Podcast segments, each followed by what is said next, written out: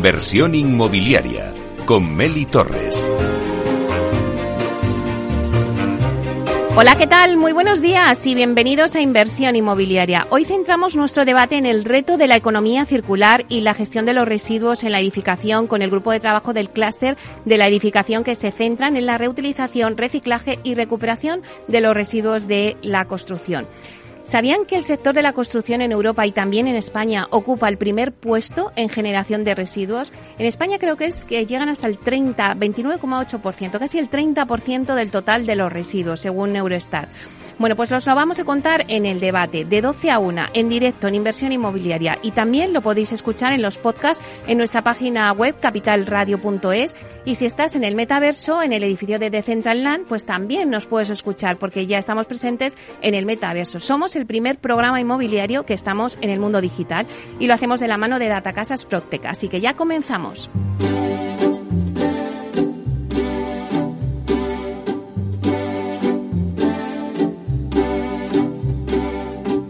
Inversión inmobiliaria. Comienza el debate. Bueno, pues esta sintonía que escuchamos nos anuncia el tiempo del debate y hoy nos vamos a centrar eh, en debate en el reto de la economía circular y la gestión de los residuos en la edificación. Y como os he dicho antes, nos centramos en el grupo del trabajo del clúster de la edificación que se centra en la reutilización, reciclaje y recuperación de los residuos de construcción. Bueno, para que se hagan una idea a los oyentes de lo que suponen los residuos, la Unión Europea produce más de 2.500 millones de toneladas de residuos al año. En concreto, y según estadísticas de Eurostat, en Europa el sector de la construcción ocupa el primer lugar y en España también sigue ocupando el primer puesto, con un total de un 29,8%, casi el 30% del total de los residuos, un 6% por debajo de la media europea. Por tanto, ¿qué reflexión hacemos ante estos datos? Pues que, en primer lugar, el sector de la construcción y demolición es determinante en la producción de residuos, con lo que es uno de los principales actores de, este, de la gestión de los residuos. Y a su vez también hablamos del ciudadano. O sea, cada uno de nosotros, que somos eh, primordiales si queremos revertir nuestro actual modelo de la economía lineal que consiste, para quien nos esté escuchando, eh, en usar y tirar, generando pues grandes impactos negativos en el medio ambiente. Y tenemos que pasarlo a un modelo de economía circular, que se trata de, de un modelo más sostenible. O sea, la economía circular es la que no desecha el producto final, ni lo convierte en basura, sino que la totalidad del producto o sus componentes se utilizan como recursos para un nuevo ciclo de vida. De todo ello vamos a hablar con el grupo de trabajo del clúster de la edificación que está compuesto por muchas empresas interesadas en mejorar el panorama que hoy existe de residuos de obra y entre ellas pues están ACR, NAF, Arpada, Danosa, Distrito Castellana Norte, Sangobain, Vía Ágora, más las empresas que hoy tenemos con nosotros aquí en el debate y también el Instituto Tecnológico de la Cerámica y la Universidad Politécnica de Madrid. Bueno, pues vamos a presentar a nuestros contertulios que tenemos hoy en el debate. Eh, empezamos contigo, Judith Masip. Buenos días. Hola, buenos días. Judith es responsable de sostenibilidad e ingeniería de servicios técnicos en Uponor Iberia, que es fabricante de soluciones de transporte de agua. Pues encantada que estés aquí, Judith. Igualmente, gracias. Tenemos también con nosotros a Carolina Piña, que es doctora ingeniera en edificación, profesora investigadora del Grupo de Investigación de Tecnología y Medio Ambiente de la Universidad Politécnica de Madrid. Buenos días, Carolina. Buenos días, Meli. Bueno, pues un placer tenerte de nuevo otra vez con nosotros. Muchas gracias. Para abordar este tema sobre los residuos eh, en la construcción. Le sigue David Ganuza, que es ingeniero técnico, director de expansión en Cocircular, que es tecnología para convertir los residuos en oportunidades. Buenos días, David. Muy buenos días, Meli, ¿cómo estás? Bueno, esto como suena, ¿no? Lo de cocircular. Pues sí, como ves, va muy alineado con la temática de hoy de economía circular, efectivamente. Bueno, luego nos tendrás muchas cosas que contar. Y también está con nosotros Miguel Rodríguez, que es arquitecto técnico e ingeniero de edificación, responsable del departamento de prescripción en Rockwool Peninsular, que es el fabricante de productos y sistemas basados en lana de roca. Nada más y nada menos. Buenos días, Meli. Un placer estar aquí con vosotras. Bueno, también nos vas a tener que contar muchas cosas, Miguel. Esperemos, sí, sí, así lo haremos. Bueno, pues si os parece, a mí siempre me gusta hacer una, una ronda, ¿no? Para que cada uno nos dé su visión y también pongamos un poco en situación de lo que vamos a hablar al oyente, ¿no? Yo he hablado en la introducción de la diferencia entre la economía lineal y circular, que es a la que hay que llegar, ¿no? Pero ¿por qué es urgente que el sector de la construcción haga esa transición hacia un modelo de economía circular? ¿A qué llamamos economía circular, David? Bueno, ya casi has dado las principales principal, eh, las pinceladas principales en la introducción que has hecho, ¿no? Es quizá la mejor forma de definirlo es en contraposición con el modelo con el que veníamos funcionando hasta ahora, que era el modelo lineal, de economía lineal. En él, como has dicho, lo que hacemos es extraigo materias primas naturales para producir algo, lo consumimos y lo desechamos. En cambio, a través de la economía circular lo que se pretende es reutilizar al máximo todo lo posible. ¿Vale? He utilizado una de las R's, porque realmente la economía circular se define principalmente en tres R's. La primera es reducir el consumo al máximo posible.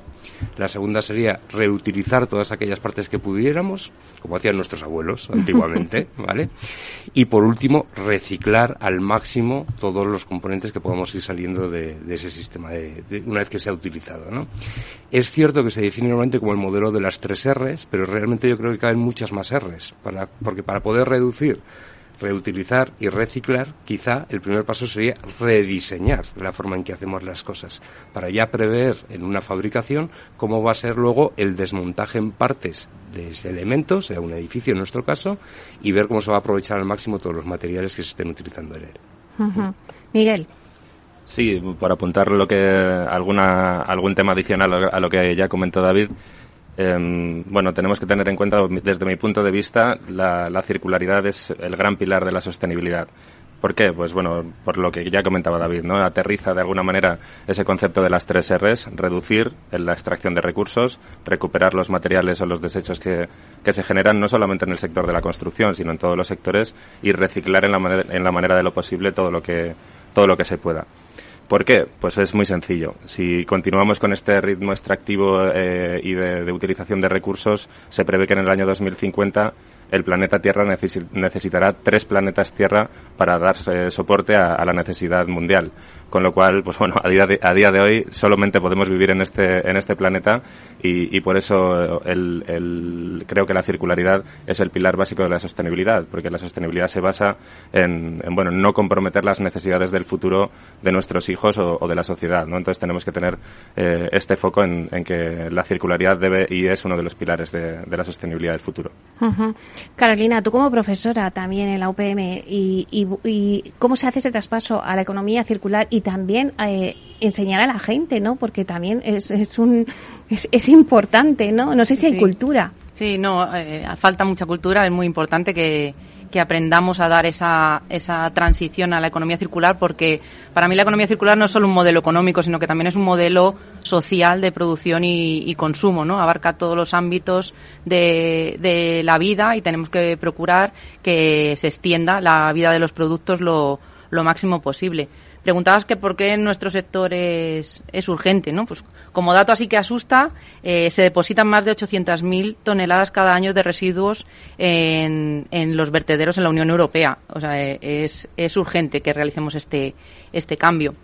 Eh, además, uno de los motivos para avanzar hacia una economía circular es el aumento de demandas que tenemos ahora de, de materias primas y la escasez de recursos. Varias materias primas cruciales para nuestro sector son finitas y como la población mundial está creciendo, pues la demanda también está está aumentando.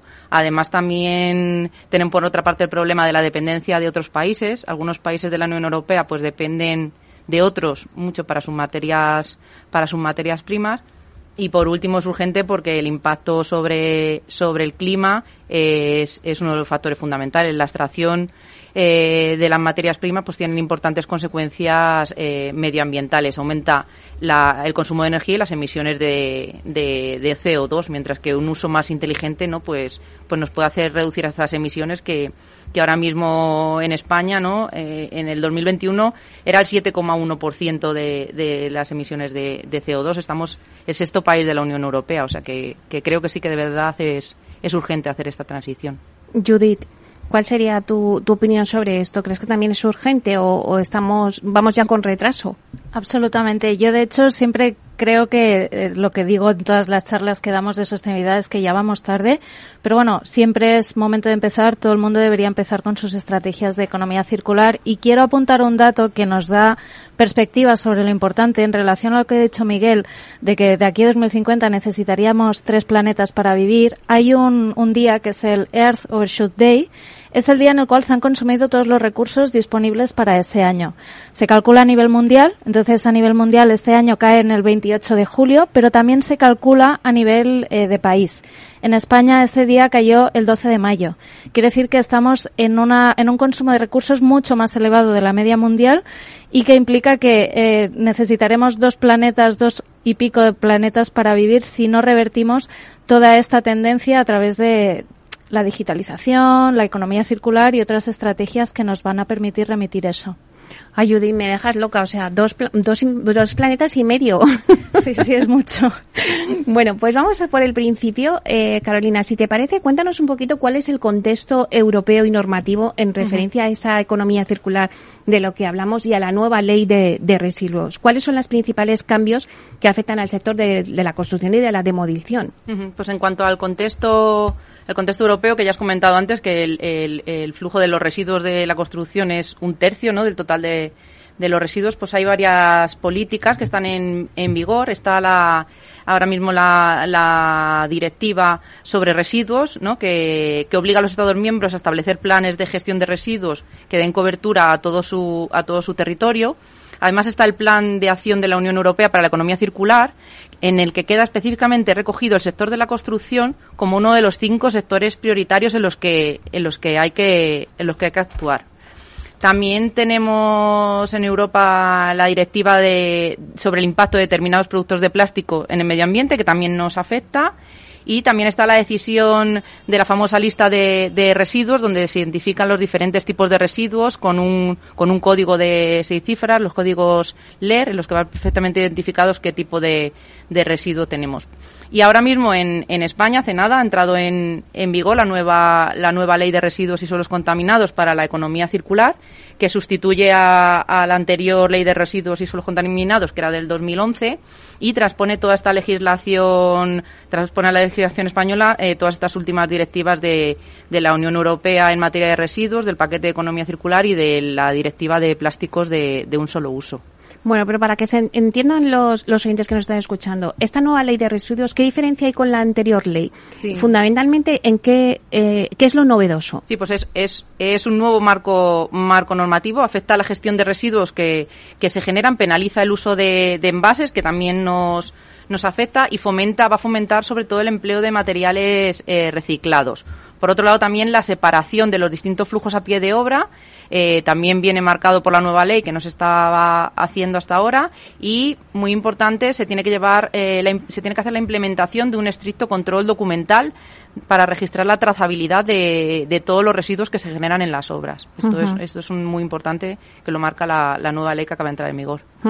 Claro, eh, es importante porque ahora con esta nueva ley no hay que separar en obra, ¿no? que también es importante, ¿no? esos residuos. Pero David, ¿en qué situación se encuentra España ahora mismo en el reciclaje de residuos en obra? O sea, ahora mismo, ¿cómo lo hacemos?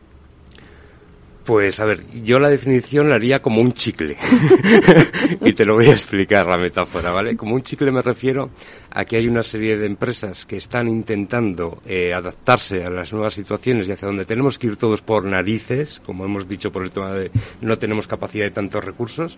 entonces hay una serie de empresas que están tirando para transitar muy rápido y hay otra serie de empresas que están como un poco ancladas en la forma antigua de trabajar. Entonces ahora mismo el sector es como un chicle, ¿vale? Que se está estirando y todo, entre todos intentamos adaptarnos. Ten en cuenta que del cambio normativo, de las cosas que ha mencionado Carolina, eh, hay una que marca en, en, grande y en gigante, y es un objetivo de alcanzar el 70% de valorización de todos los residuos. Entonces, para alcanzar ese 70% de valorización de los residuos, es imprescindible, como ya he dicho, que es otra de las cosas que apunta la ley, separar in situ, es decir, separar los residuos en la obra.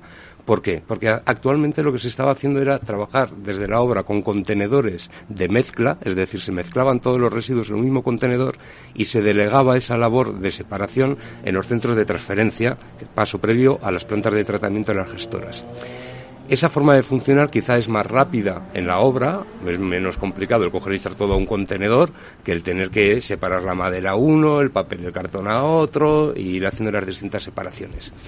Entonces, ahora mismo estamos en una época de transición. Hay unas empresas que ya se han dado cuenta de la urgencia de tener que separar correctamente en la obra para poder alcanzar ese 70% de valorización y además demostrar que la trazabilidad de esos materiales ha sido la correcta en el tratamiento, desde que sale de la obra hasta que pasa por los distintos gestores y hasta que llega al fabricante. Ten en cuenta que para poder lograr todo esto, lo que se ha hecho también es cambiar la responsabilidad tanto del promotor como del constructor. Se les amplió la responsabilidad. Antes llegaba cuando venía un camión a la obra, retiraba un contenedor y entregaba el papel del albarán firmado, la responsabilidad de esos residuos ya era del transportista o del gestor. A día de hoy lo que se ha hecho bajo el formato de la nueva ley es que el promotor y el constructor son corresponsables de lo que suceda con esos residuos hasta que se demuestre el fin de ciclo del residuo. Es decir, ellos van a tener que responsabilizarse y supervisar lo que están haciendo las plantas de tratamiento con sus residuos hasta que termine la condición de fin de residuo. Bueno, hemos visto un poquito cuál es la situación ¿no? Eh, que se encuentra en España en el reciclaje de residuos. Pero vamos ahora, Miguel, eh, ¿qué impacto económico va a generar la economía circular en el sector de la construcción? Sí, yo creo que la economía circular va a ser un, un verdadero tsunami. O sea, a mí me parece que el cambio de modelo es muy necesario y ya la taxonomía europea de alguna manera va a empujar a todas las empresas que no estén en, en este carro de la economía circular a, tener que subirse, ¿no? Entonces, ¿esto qué va a generar? Pues va a generar muchas oportunidades y creaciones de nuevas figuras dentro de los diferentes sectores, eh, empresas de nueva creación que, que tengan ese pulso de la digitalización para ayudar a, mejorar este proceso de la circularidad. Eh, habrá que mejorar también la interacción entre diferentes compañías para conocer cuáles son los potenciales subproductos que pueden adquirir otras compañías para aprovechar como posible materia prima. Es decir, se van a generar una serie de nuevos flujos de, de comunicación entre las compañías y, e incluso nuevas, nuevas formas de negocio a través de esta economía circular y van a venir impulsadas básicamente por un, por un cumplimiento normativo que, que se antoja obligatorio y muy necesario para poder cumplir con todos los objetivos a 2050. Uh -huh. Y además pues, va a plantear unos retos y oportunidades a las empresas públicas y privadas. Absolutamente. Estamos, eh, de alguna manera, todo va a tener que coordinarse y esa colaboración público-privada que está surgiendo, por ejemplo, en el sector inmobiliario, en este sector de la economía circular va a ser va a ser clave, va a ser fundamental. Eh, a futuro, pues bueno, las, las, administraciones van a tener que coordinar y, y, facilitar que todo el proceso de gestión de residuos, de reciclaje, etcétera, eh, se pueda hacer de una manera más efectiva. Tenemos que tener en cuenta que vivimos en un país donde hay 17 comunidades autónomas diferentes, algunas eh, legislan en este sentido de manera diferente y habrá que coordinar todas estas estrategias para facilitar el transporte de residuos, para fa facilitar que la economía circular también sea, pues bueno, sea efectiva. Y, sea más fácil. Claro, pero eh, ¿qué papel, eh, Judith, van a jugar los fabricantes en el cambio de modelo hacia una economía circular? Pues mira, a ver, aquí todos somos importantes porque al final es un poco lo que dice Miguel. O sea, realmente este cambio tiene que ser sistémico y todos debemos colaborar y todos debemos poner nuestro granito de arena.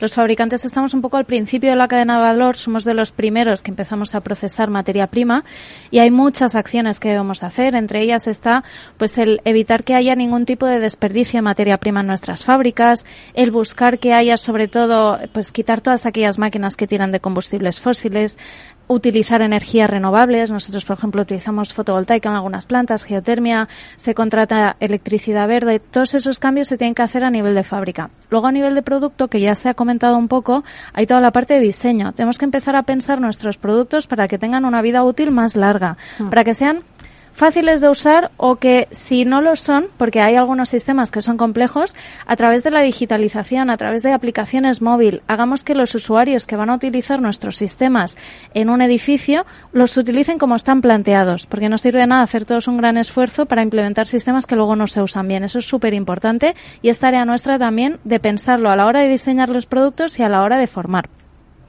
Y sobre todo, pues estar al tanto un poco de todo lo que sería el análisis de ciclo de vida de todas nuestras fábricas y también de nuestros productos. Analizar desde principio a fin todos los procesos para poder optimizarlos al máximo y disminuir pues nuestras huellas hídricas, nuestras emisiones de CO2, etcétera. Claro, vosotros, eh, en bueno, danos algunos ejemplos, porque ya estáis eh, en, haciendo todo esto. Así es, pues hay varios ejemplos. Hay líneas de producto en las cuales incorporamos materia reciclada en, en la propia fabricación del producto. Luego también todo el propio desperdicio que se pueda generar en el proceso productivo se reincorpora en la medida de lo posible dentro de, de la producción. Hay algunos productos, hay algunos materiales en los que aún es difícil hacer eso, pues por tenemos limitaciones mecánicas, químicas entonces hay una gran línea de investigación pues destinada a conseguir eh, poder llegar a esa incorporación de materia prima, reciclada en todas nuestras líneas de, producción. Y luego está lo que te comentaba, el autoauditarnos y sobre todo, pues por ejemplo, el, el hacer las declaraciones ambientales de producto. Les dan a nuestros clientes un documento que te dice cómo lo estás haciendo, te dice que lo has verificado con un tercero, entonces ellos saben pues que toda la información es verídica, está absolutamente contrastada y nos obliga a hacer un ejercicio de transparencia y también un poco de autocrítica, porque tú cuando haces un análisis de ciclo de vida ves todo y tienes que analizar todo el proceso productivo y puedes ver cuáles son tus puntos débiles para mejorarlos. Vosotros también como fabricantes, ¿no, Miguel? ¿También eh, pones algunos ejemplos? Sí, Rockwool, para poneros un poco en situación, es una compañía, es una compañía con origen en Dinamarca y prácticamente pues todo lo que tiene que ver con la sostenibilidad está dentro del ADN de la propia compañía. Nosotros tenemos un, un objetivo de descarbonización también de nuestras plantas de producción muy potente de cara al año 2030 y además ya en 17 países hemos lanzado un servicio de reciclaje de los bueno, de reciclaje de material de lana de roca, tanto en obra nueva como en demolición. Está funcionando en 17 países y recientemente lo, hemos, eh, lo estamos integrando en España, sobre todo para el mercado de las grandes cubiertas DEC, edificios fundamentalmente grandes logísticas, etcétera, que es un mercado muy potente ahora en, el sector inmobiliario. Y la verdad es que bueno, es un, es un compromiso que estamos desarrollando y a, día de hoy está funcionando muy bien. ¿Cuál es el objetivo de Rockwool? Pues ampliar ese proceso de logística inversa hacia otros eh, hacia otros sectores de cara al futuro y hacia otras tipologías de edificación y de alguna manera pues bueno tener ese impacto positivo hacia el medio ambiente también y hacia la optimización de, de los recursos que utilizamos. Bueno, pues si os parece, vamos a hacer una breve pausa, cogemos aire y volvemos.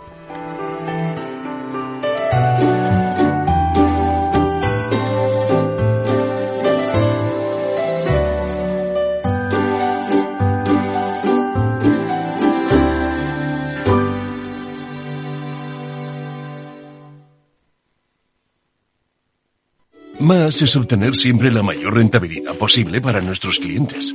Mucho más es combinar esa mayor rentabilidad con un retorno social para mejorar la vida de las personas. En Renta 4 Banco queremos ofrecerte mucho más. Por eso evolucionamos, para que no tengas que elegir. Más rentable, más sostenible. Renta 4 Banco. ¿Quieres más?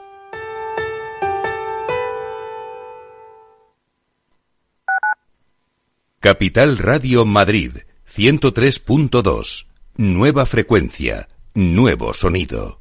Disfruta de la mejor cocina gallega en Montes de Galicia. Todo un clásico moderno en el barrio de Salamanca. Disfruta de la variada dieta atlántica, de las mejores carnes y pescados tratados con respeto y transparencia y regados con una de las mejores bodegas de la zona. En grupo, en familia o en pareja, Montes de Galicia te ofrece el espacio perfecto en cada ocasión. Esto te estás perdiendo si no escuchas a Rocío Arbiza en Mercado Abierto. David Elizaga, director financiero de eDreams.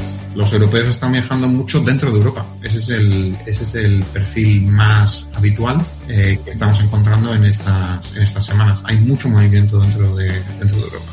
Siempre, siempre ha sido nuestro perfil más habitual. Nosotros somos una compañía que, que tenemos operaciones muy importantes en todos los países grandes europeos y el segmento de europeos viajando a otros lugares dentro de Europa es, es ahora mismo desde luego lo, lo que más vendemos. Mercado Abierto con Rocío Arbiza.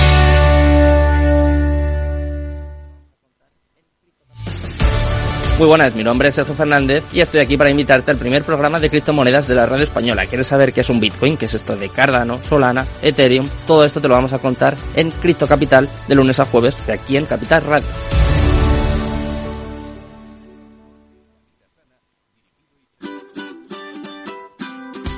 Mesa y Descanso es el programa donde Mar Romero te acerca cada fin de semana los mejores productos, te invita a disfrutar de los buenos vinos de cada denominación de origen y a conocer restaurantes y lugares de ocio con un encanto especial. Mesa y Descanso, los domingos a las 13 horas, aquí en Capital Radio.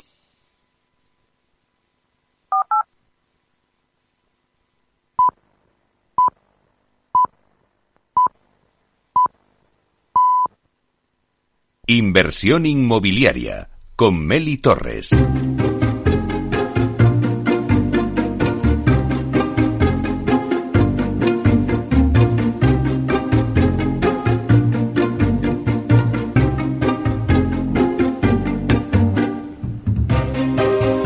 Bueno, pues seguimos con nuestro debate sobre la gestión de los residuos en la construcción. Vamos a dar un repaso rápido a la mesa que tenemos hoy aquí con nosotros en inversión inmobiliaria. Está con nosotros Miguel Rodríguez, que es arquitecto técnico ingeniero de edificación, responsable del departamento de prescripción de Rockwool eh, Peninsular.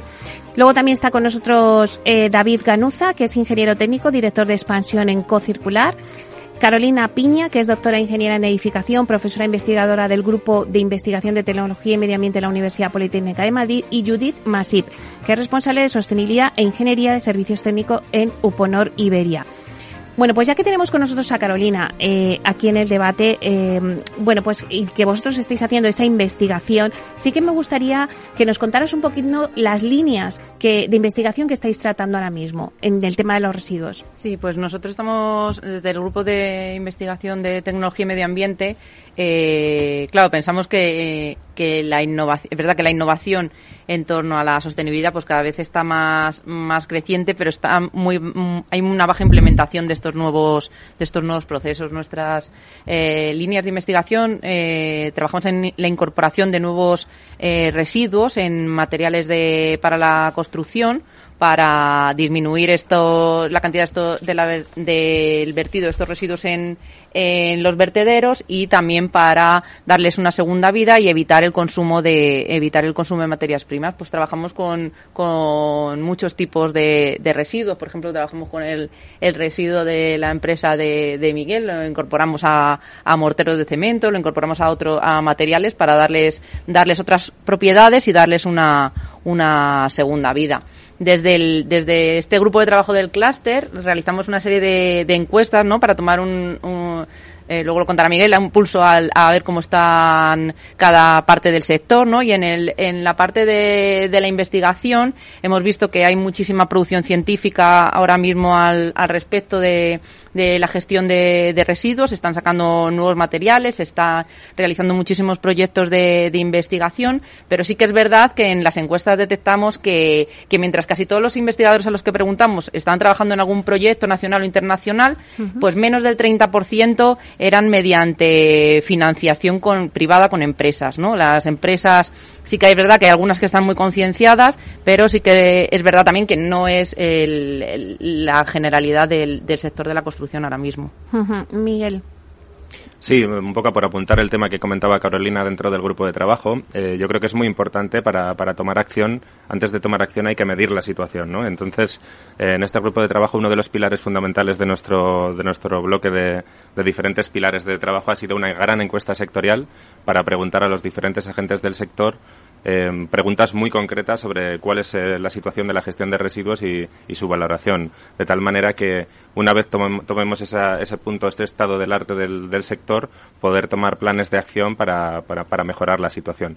Hemos hecho una encuesta sectorial que ha tenido respuesta en más de 400 empresas, han, han respondido y lo hemos dirigido a diferentes perfiles. Hemos preguntado al sector de la promoción inmobiliaria, a constructoras, hemos preguntado también a arquitectos, a prescriptores, hemos preguntado también a gestores de residuos, a instaladores, a distribuidores de materiales. Y también, como comentaba Carolina, hemos preguntado a los investigadores cuál es la situación actual y cuál es el pulso de, toda esa financiación o el interés que hay para, para desarrollar nuevos productos, etcétera, eh, relacionado con la gestión de residuos.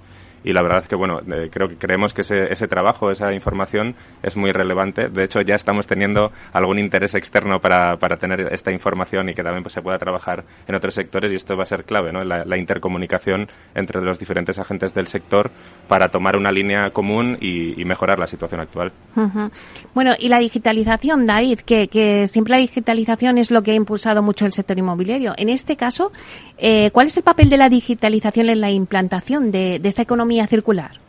Bueno, pues un poco viene a raíz también de lo que hemos comentado antes. Hay digitalización en varios niveles. Puede haber una digitalización en fases de diseño, por ejemplo, con los modelos de los gemelos digitales, tipo BIM, que es fundamental para luego poder llevar un control de qué se está instalando y cómo se va luego a utilizar y desinstalar. Luego tendríamos también, por ejemplo, todo el tema de plataformas para controlar la trazabilidad de los residuos que se están generando en obra cómo van sufriendo los distintos tratamientos hasta que pueda llegar a un fabricante y se pueda volver a reincorporar. También hay que digitalizar para comunicarse con las plataformas de las administraciones públicas. Es decir, todo el tema de la digitalización al final lo que está favoreciendo es la comunicación entre todos los agentes de la cadena de valor y que podamos tener un control sobre los materiales que se van a utilizar, cuáles se han utilizado finalmente y cómo se ha tratado los que no se han terminado de utilizar y ha habido que reciclarlos. Claro, digitalización y sostenibilidad. Y aquí, en ese apartado, eh, eh, Judith, eh, también hay un interés creciente por los sellos ¿no? de sostenibilidad que están surgiendo en el sector. Absolutamente. Y este interés viene por distintas partes de la cadena de valor, desde el consumidor final, que es el, cliente que va a comprar una vivienda, que yo creo que ya todos con los eventos de los últimos años y sobre todo en los últimos meses ya estamos muy concienciados de que necesitamos viviendas que consuman poco, que no utilicen mm. combustibles fósiles. Entonces, por ahí los clientes ya exigen que las viviendas tengan unos criterios de sostenibilidad altos. Luego el promotor quiere diferenciarse y quiere aportar ese valor. Entonces, un sello de sostenibilidad te da la justificación de que efectivamente ese edificio se ha hecho bajo esos criterios. Y luego están los inversores. Al final los inversores hoy en día quieren vincular su capital a, em, a criterios de sostenibilidad. Entonces, ellos son los primeros que, sobre todo en Build to Rent, por ejemplo, piden y solicitan que esas promociones se hagan con, con sellos. Sobre todo los sellos lo que nos aportan es asegurar que el edificio se está construyendo bajo criterios de sostenibilidad y, por tanto, de economía circular. Te piden que pongas declaraciones ambientales de producto, te incentivan a que hagas el análisis de ciclo de vida de, de todo el edificio te apoyan si haces eh, inversiones e innovación en cuanto a reducción de emisiones de CO2, si haces cualquier acción que mejore la gestión de residuos, que antes se ha comentado cómo se estaba haciendo y evidentemente era deficitaria la, forma de mezclar residuos en obra. Todo esto desde los sellos se apoya.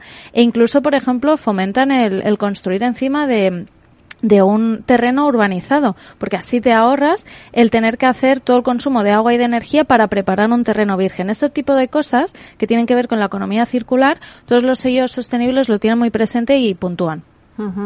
Claro, eh, estamos hablando de la certificación de, de, con esos sellos, pero hablamos del diseño también, Miguel. O sea, eh, ¿qué mecanismos existen para medir esa sostenibilidad de un edificio? ¿Cómo se diseña eh, el, el, edificio dentro de esa economía circular. Sí, yo creo que un, un, buen mecanismo son, como apuntaba Judith, los propios sellos de sostenibilidad. Es una herramienta de medición o es una herramienta para saber cuán sostenible puede ser mi, edificio. De hecho, estos sellos pues bueno, puntúan o valoran en diferentes escalas de, de nivel eh, cuán sostenible es el edificio. Ya hablemos de sellos tipo BRIAM, LEED, verde u otros que vienen desde el exterior, como puede ser el DGMB, que, que, es muy popular en Alemania, etcétera, ¿no? Entonces, bueno, la propia ley de residuos y suelos contaminados ya lo dice textualmente que hay que favorecer el propio ecodiseño de los edificios porque lleva implícito que generarán menos residuos. Y luego hay una parte fundamental y otras partes, otros drivers que son importantes a, a tener en cuenta en el futuro, que son, pues bueno, los desarrollos de soluciones industrializadas, la industrialización del sector, para que de alguna manera en el propio proceso de diseño se reduzcan, bueno, haya un plan de residuos donde los residuos se, minimicen y, los edificios también sean más sostenibles. Pero si pudiéramos resumirlo de una manera, una buena manera de medir la sostenibilidad del edificio puede ser la implementación de un sello de sostenibilidad. Carolina, eh, cuando ya nos centramos en la obra, alguna vez ya lo hemos hablado contigo, eh, claro, hay muchos retos, ¿no? Para, para todo este tema de la gestión de residuos, ¿no? Hay que separar en obra, pero ¿y el espacio? ¿Las empresas tienen espacio para, para hacer esa separación en obra?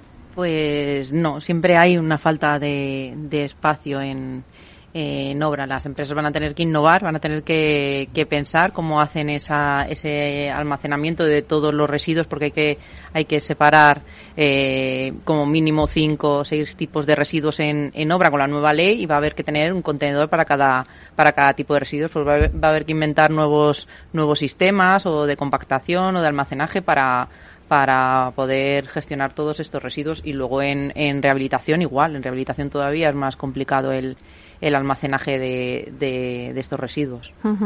David, ¿por qué es necesario un grupo de trabajo sobre la gestión de, de residuos eh, de economía circular? ¿no? ¿Por qué habéis creado este grupo de trabajo en el clúster de, de la edificación? ¿Por qué es necesaria la comunicación, la transparencia, la colaboración de todos los agentes de valor de la cadena, como me estáis diciendo ahora? Pues como bien has visto, porque la única forma de conseguir implantar estos modelos de economía circular es eh, abarcando a todos los agentes, con lo cual si hay que tener previstas las fases de diseño, las fases de ejecución, luego esos materiales que salen a la obra, hay que hacer un seguimiento de esa trazabilidad hacia las gestoras y además de las gestoras tienen que llegar hasta el fabricante, para poder ponernos todos de acuerdo y comprometernos todos en las mismas líneas necesitamos esa comunicación entre nosotros. Entonces yo creo que ha sido fundamental el compromiso por todas las partes para poder dialogar entre nosotros y buscar soluciones. Muchas veces la solución viene a través de esas plataformas digitales que favorecen la comunicación. En el caso nuestro nos hemos especializado desde Ecocircular en crear una para la trazabilidad del residuo con esa intención, que el constructor o el promotor pueda tener una medición de esto es la cantidad de residuo que has generado y esto se ha convertido en algo que este fabricante ha podido utilizar para fabricar esta otra parte. Y yo creo que todo eso es fundamental. O colaboramos entre todos y nos remangamos las manos y con el compromiso de entre todos vemos cómo cambiamos la forma de operar o va a ser muy complicado si trabajamos como departamentos estancos. Miguel, pero ¿qué objetivos eh, tiene el grupo, no? De hacia dónde queréis llegar. ¿Cuál ha sido la dinámica en la que estáis trabajando? Sí, bueno, uno de los objetivos fundamentales es, eh, de alguna manera, acelerar la llegada de la economía circular al sector de la construcción y a través de los entregables que estamos preparando en este grupo, em, divulgar. ¿no? Hay, hay, una parte muy importante de la divulgación y de, la, de compartir buenas prácticas. Entonces, bueno, como ya comentaba antes, una de las principales eh, estrategias de este grupo de trabajo ha sido realizar esa encuesta sectorial para, en primer lugar, medir cuál es la situación y a partir de ahí poder tomar un plan de acción. hemos tenido un, gran nivel de respuestas para medir, con lo cual ahora ya podemos tomar acción.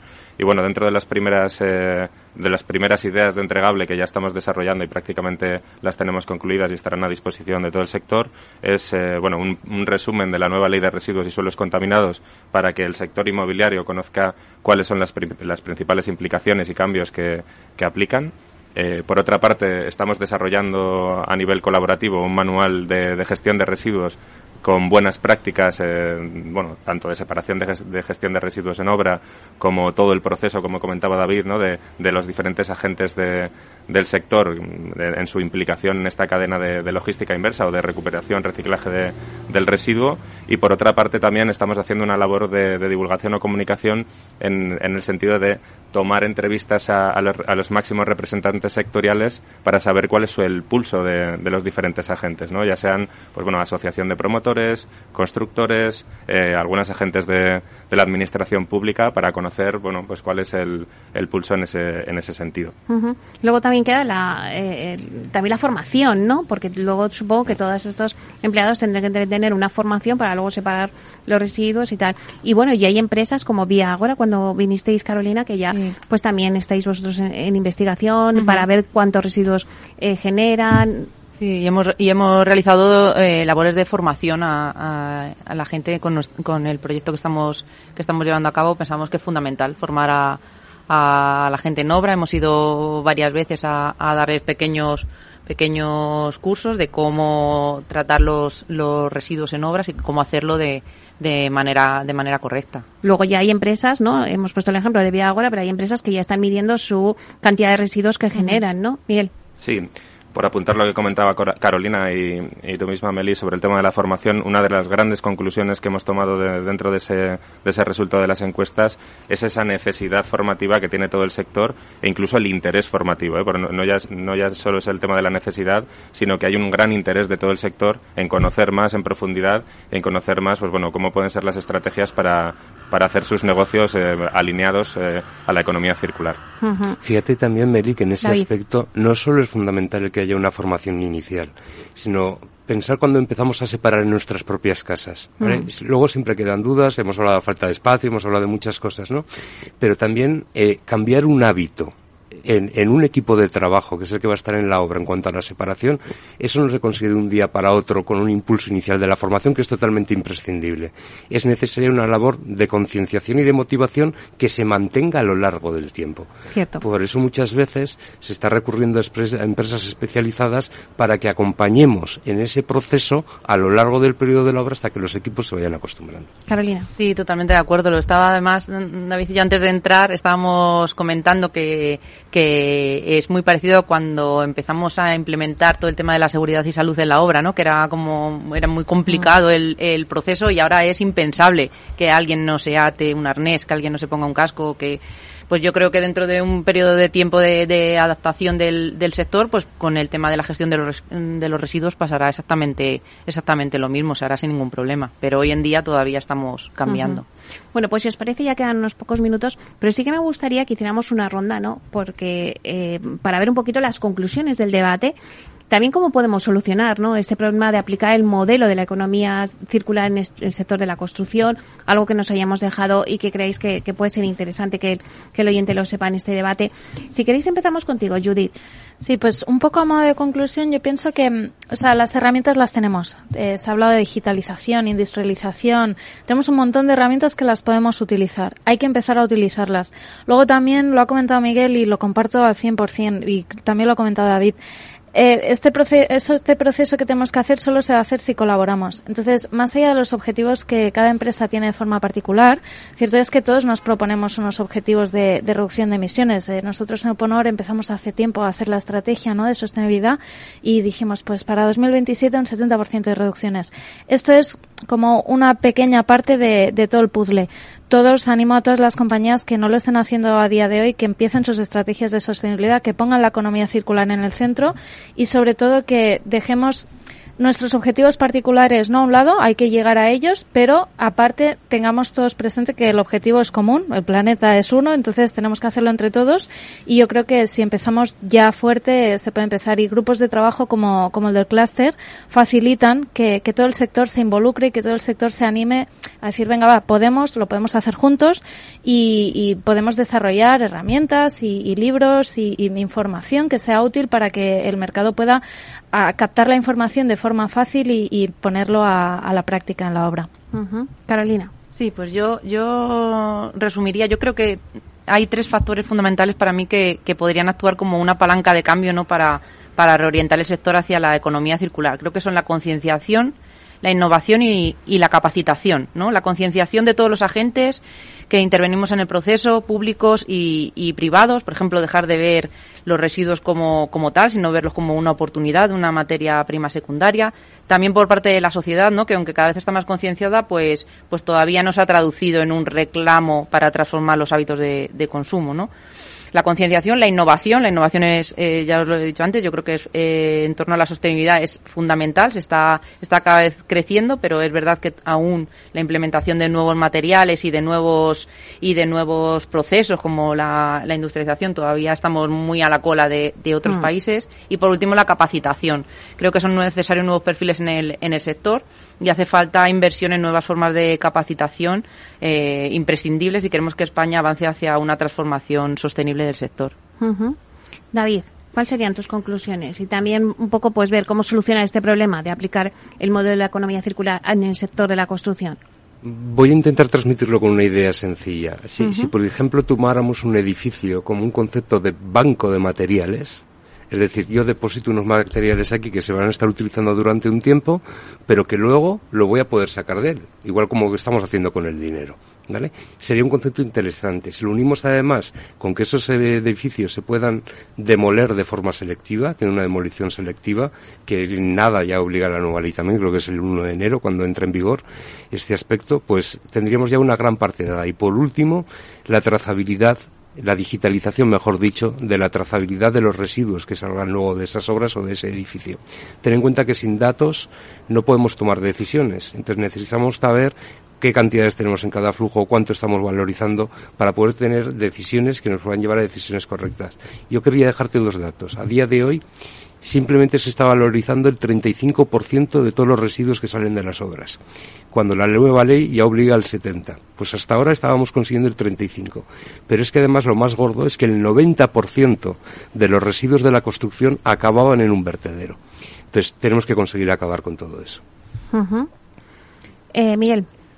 Pues, desde, mi punto de vista, yo lo resumiría en, cuatro o cinco puntos. Primero, la colaboración sectorial. Este tipo de grupos de trabajo creo que, que son muy necesarios para que, que, todos podamos dinamizar y cambiar el sector desde una economía lineal a una economía circular. Eh, la, la colaboración público-privada va a ser algo fundamental en el futuro y también la facilidad administrativa para todo lo que tiene que ver eh, con la gestión de residuos. Hay una parte crucial que es eh, la inversión en innovación e investigación. Creo que hay una gran oportunidad en, en utilizar los, los, residuos como subproductos y que puedan tener un valor incluso económico en el futuro. La implicación del diseño sostenible desde la parte de, del diseño de edificios y de ciudades ¿vale? es, va, a ser, clave. Yo creo que, que, es algo ya que, bueno, ya, ya, ya vemos el, el camino va hacia ahí. Y luego, como bien apuntaba David, el tema de la digitalización va a ser más que fundamental. Eh, tenemos que, que utilizar eh, todos estos medios digitales para poder trazar un camino más sencillo y la digitalización va, va, a facilitar esta, esta parte. Claro, porque no hemos hablado, pero eh, quien esta nueva ley que se aplica, quien no cumpla lo que dice la ley, pues habrá multas, me imagino, ¿no, Carolina? Sí, sí, sí. Eh, es, un, es un dato muy importante de, de, la nueva ley que es que son las, las, las sanciones de hasta 3 millones de euros que, que, que claro, son, es, fundamental ahora que se, que se controle, que se, ya se ha legislado, ¿no? Pues ahora, ahora se tiene que, se tiene que perseguir y se tiene que comprobar que se, que se cumpla la ley en cuanto a la separación y en cuanto a la trazabilidad de los, de los residuos. Eh, David, esta semana habéis tenido la asamblea en el Caixa Forum. ¿Qué tal fue? Contadme un poquito y a nuestros oyentes que a lo mejor no hemos podido ir con el tema este de, de, la cumbre de la OTAN, pues la verdad es que la movilidad ha sido difícil. Pero contarnos cómo salió la asamblea. Pues muy bien, la verdad es que fue una gozada vernos ahí todos de forma presencial, escuchar los distintos grupos de trabajo, en qué líneas estaban trabajando cada uno de ellos. No pudieron exponer todo porque si no nos hubiera ocupado todo el día y entonces bueno, expusieron las líneas principales todos y luego tres en concreto pues sí que desarrollamos un poco más que a qué conclusiones habíamos llegado, qué estábamos haciendo, ¿no? Y desde nuestra parte, como te ha comentado Miguel, pues nos dedicamos a exponer los resultados de esa encuesta que habíamos realizado en el sector y que va a ser el punto de partida partida de un gran trabajo, seguro. Contarnos algunas conclusiones, Miguel. Ver, yo creo que el, la asamblea fue maravillosa simplemente por ver que todo el sector está concienciado ya no solamente en el tema de la circularidad, sino en, otra, sino en otras tendencias que van a ser claves de cara al futuro y ver el, la presentación de todos los grupos de trabajo, la verdad que, que fue una alegría. Y desde aquí también nos gustaría agradecer a Miguel Pinto y al clúster toda esa labor de coordinación que hacen, que es extraordinaria y bueno, que hacen posible ¿no? este, este tipo de eventos y este tipo de colaboración sectorial. Claro que sí, le mandamos un beso desde aquí a Miguel Eso Pinto. es, un abrazo, Miguel. y bueno, algunas conclusiones de, de la asamblea que me podáis decir. Eh, no sé, Carolina, David. Sí, pues tú, es verdad que, que eh, a mí me sorprendió la cantidad de, porque estábamos metidos al final en nuestro grupo de trabajo, ¿no? Y cuando presentaron las conclusiones los diferentes grupos de trabajo, pues se está trabajando en líneas interesantísimas para, para, para el sector, en digitalización, en, en innovación de todo, pero de, de, todo tipo. Había grupos que se dedicaban a temas eh, legales o a temas económicos, o luego ya de instalaciones, de materiales como nosotros. Y, y, creo que el vernos allí, el intercambiar todo lo, en lo que estamos en lo que estamos trabajando, pues surgen nuevas sinergias y nuevos eh, equipos de, de trabajo, sí. Fíjate que se mira no solo desde la parte de la productividad, que parece que siempre nos orientamos sí. ahí las empresas, ¿no? sino que incluso se plantearon líneas como que la construcción industrializada lo que va a permitir es la incorporación de nuevos perfiles al sector de la construcción. Uh -huh. No hay casi mujeres en el sector de la construcción. En cambio, a través de la construcción industrializada eh, se puede favorecer la incursión de este tipo de, de, perfiles o perfiles más jóvenes, que también parecía que al sector nos costaba atraer al talento joven, ¿no? Pues todos estos cambios, digitalización, construcción industrializada, eh, permiten que haya nuevas modalidades de trabajo, como te decía Carolina, y que se incorporen nuevos perfiles que quizá teníamos un número escaso de momento en el sector de la construcción. Uh -huh.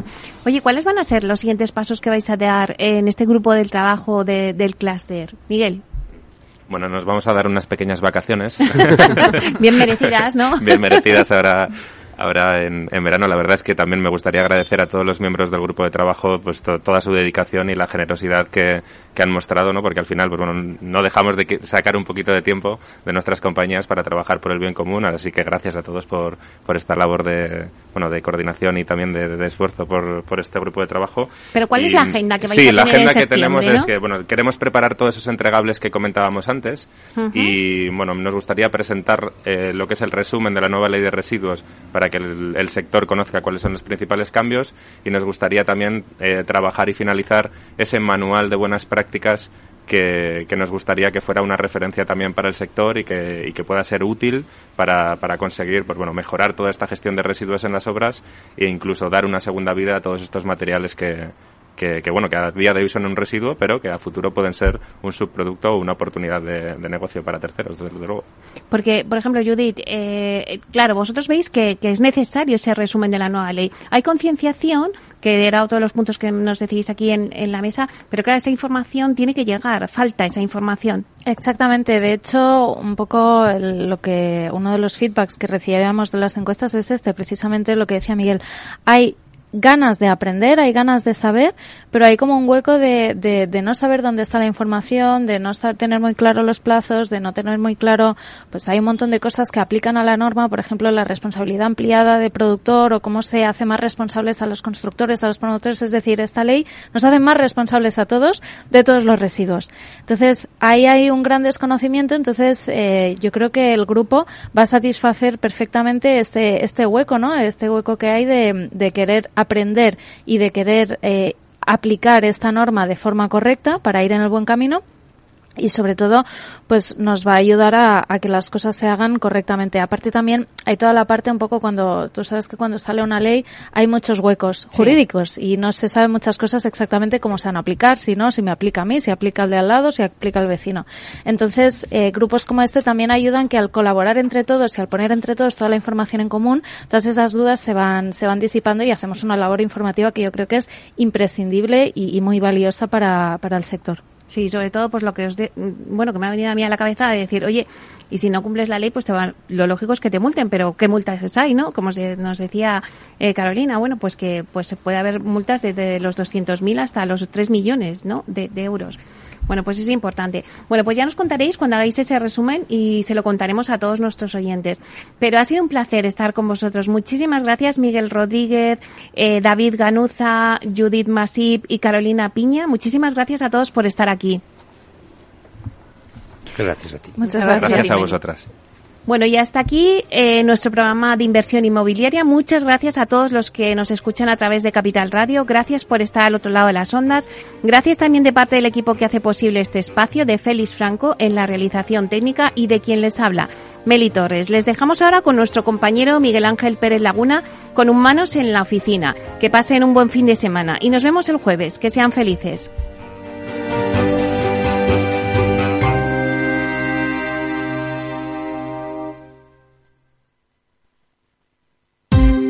Ya no estamos en la era de la información, estamos en la era de la gestión de los datos y de la inteligencia artificial. El tratamiento inteligente de estos datos proporciona un valor enorme a las empresas en sus procesos de negocio. En Piper Lab ayudamos a nuestros clientes a tomar decisiones de negocio basadas en datos. Escúchanos todos los lunes en el espacio de Big Data de Capital, la Bolsa y la Vida. Capital Radio Madrid 103.2 Nueva frecuencia, nuevo sonido. Gráficas Naciones. Más de 50 años de experiencia en el sector de las artes gráficas. Apostamos por la última tecnología tanto en impresión offset como en digital y gran formato. Realizamos todo tipo de impresión. Tarjetas de visita, folletos, libros, vinilos, decoración y montaje de stands. Más información en el 91 629 2145 o en gráficasnaciones.es. Disfruta de la mejor cocina gallega en Montes de Galicia. Todo un clásico moderno en el barrio de Salamanca. Disfruta de la variada dieta atlántica, de las mejores carnes y pescados tratados con respeto y transparencia y regados con una de las mejores bodegas de la zona. En grupo, en familia o en pareja, Montes de Galicia te ofrece el espacio perfecto en cada ocasión. Si quieres entender mejor todo lo que rodea a nuestro sector alimentario, tienes una cita en La Trilla Un gran equipo de especialistas te acercará a la actualidad económica y política desde el campo hasta la mesa. Conocerás sus principales innovaciones sin olvidar las producciones más tradicionales. Los sábados de 8 a 9 de la mañana con Juan Quintana, La Trilla de Capital Radio.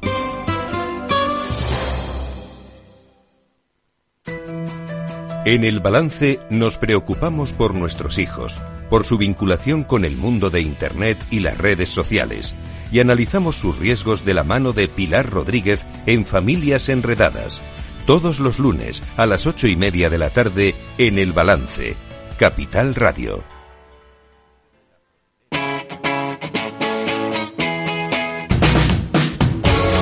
Capital Radio.